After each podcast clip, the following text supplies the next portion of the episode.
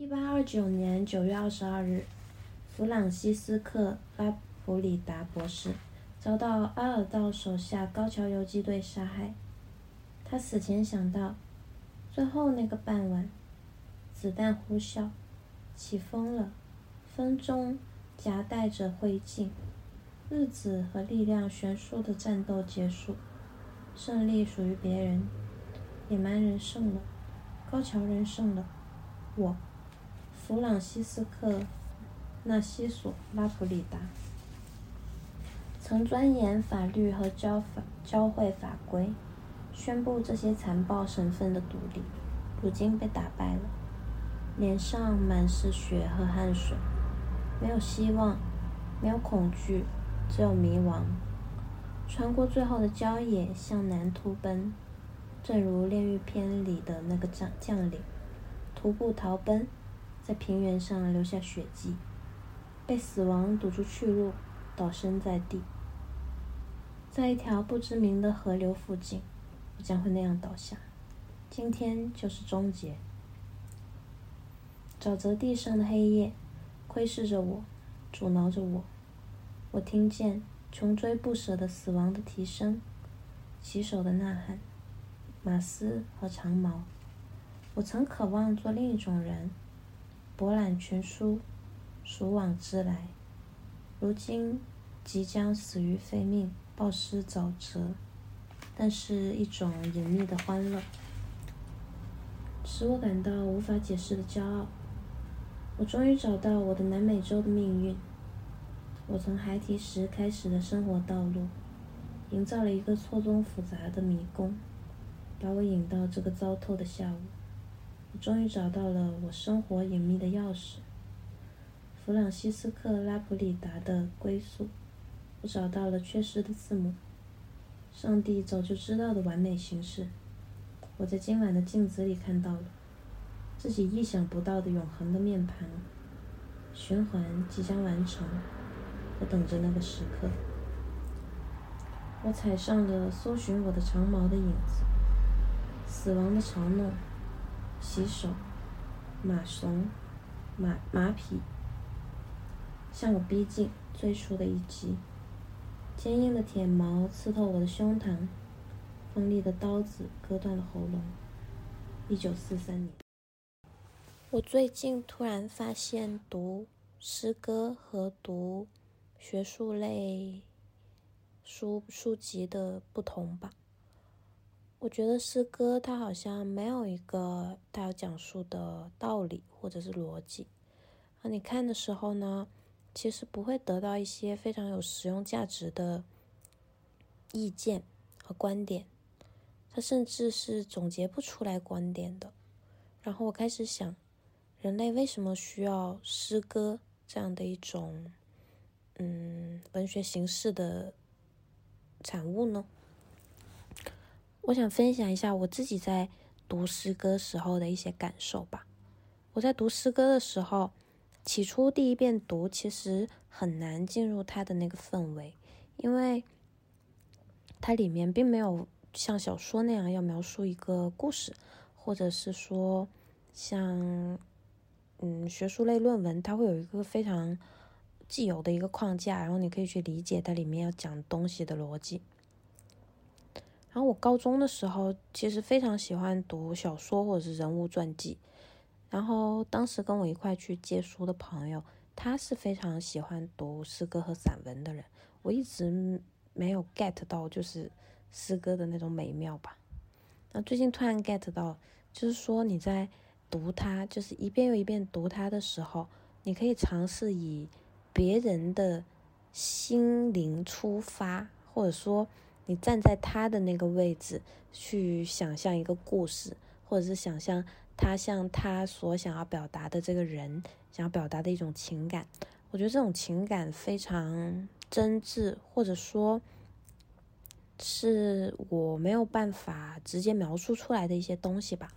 然后他写作的时候呢，也非常有意境，然后你能顺着他马上想象到这个。诉说的人的一些性格特征啊，或者是说他想要写给写给的那个人会是一个什么样的人？我觉得这种充满想象力的一个嗯，空间吧，特别好。然后它又有更多跨越了学科区别、跨越了时间与空间领域的一种留存。刚刚读的这首诗是在一九四三年写的嘛？我上一首读的诗是在一九三四年写的，其实跨越了差不多一百年的时间，但是在这里面它没有任何的逊色。我在想，这是不是人类很有魅力的一个部分？就是情感这个东西是跨越时间、国籍、空间都可以共通的一个部分，然后它不会因为这些东西、这些物质的变化会会有一个消磨。你看，像一些学术类的论文啊，他当时提出的观点可能很适合当时的那个社会环境，嗯，或者说历史背景。然后可以让大家就就是生活当中会有一个指引，然后使用它。但诗歌它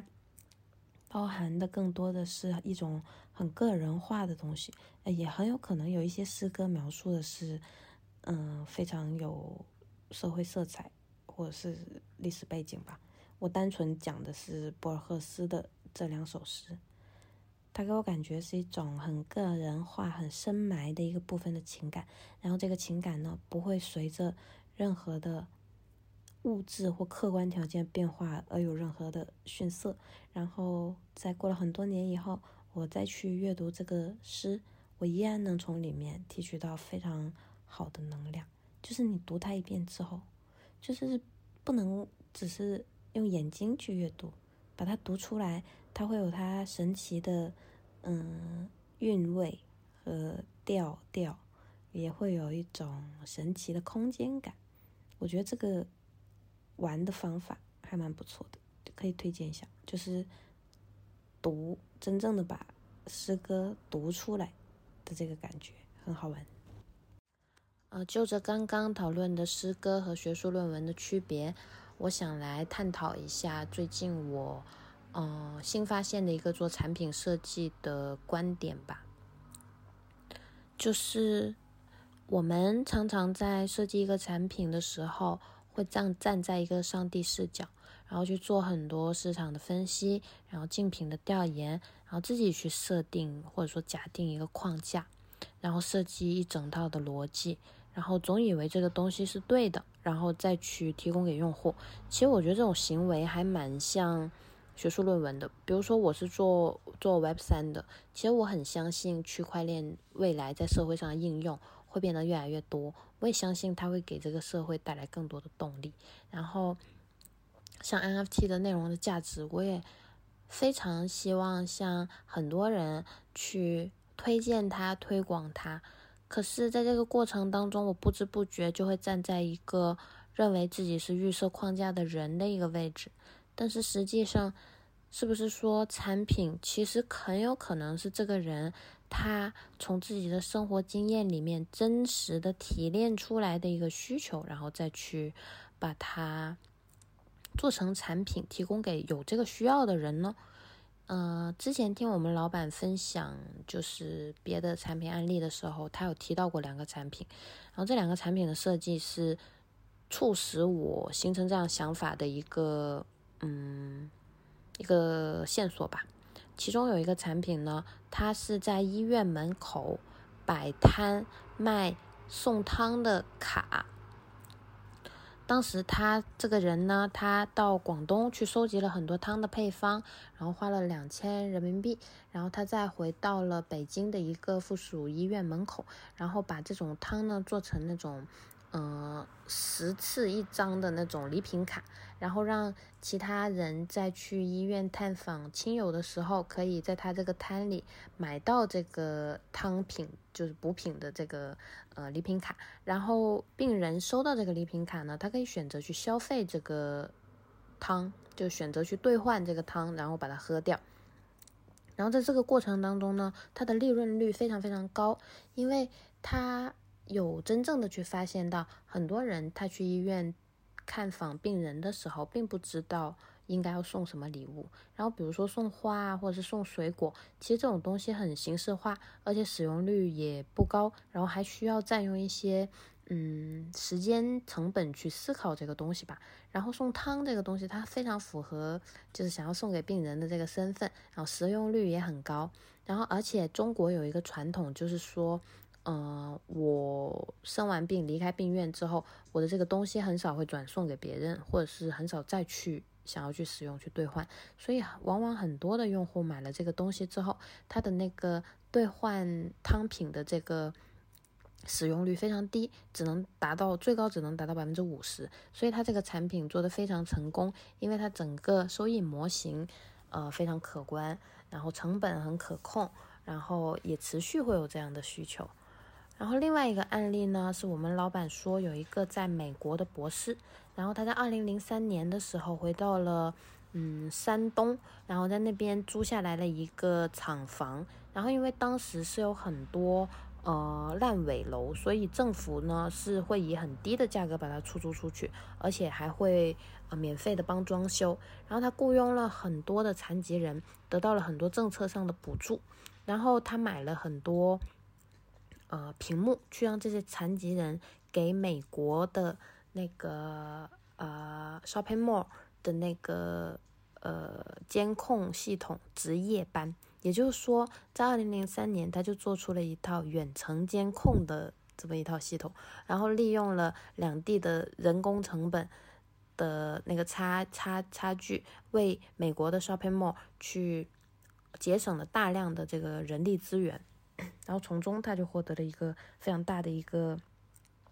呃利润，然后他后面还雇佣了一个马来西亚人，然后这个马来西亚人呢，因为他会说中文跟呃英文嘛，所以他在这个过程就充当翻译的这么一个工作，然后他在美国跟很多的 shopping mall 达成了这样的合作。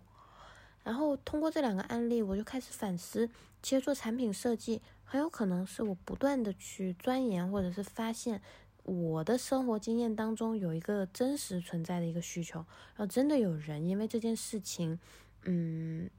发生了一些，比如说工作效率降低，或者是呃利润不高，或者是真实存在的一些痛点，然后我们再去。按照这个我生活经验当中真实存在的痛点和需求去设计一个产品，然后这个产品或许不是那种非常大有什么社会价值啊，或者或者是有很很大的一个蓝图的东西，它就是一个非常精巧、非常小的实实在在的服务。然后我们把这个东西再打包很多技术上技术层面的东西啊，或者是一些解决方案，然后把它做成一个。小而精致的产品提供给市场的时候，那它是不是说它的嗯价值也非常非常高呢？首先，它有了实用价值；其次，它拥有了商业价值。对，这个是我最近的反思。然后，我觉得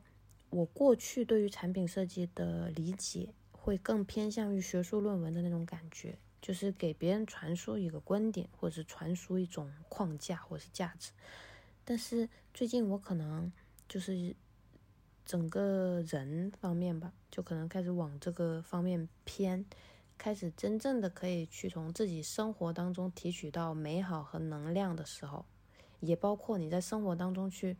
读一篇诗歌，花时间去读一篇诗歌，你真正能从这件事情上去得到能量和美好的时候。才能彻底的放下所谓的框架或对于价值的追求，才才能真正的在你的产品设计的过程当中去应用到这个观点吧。就是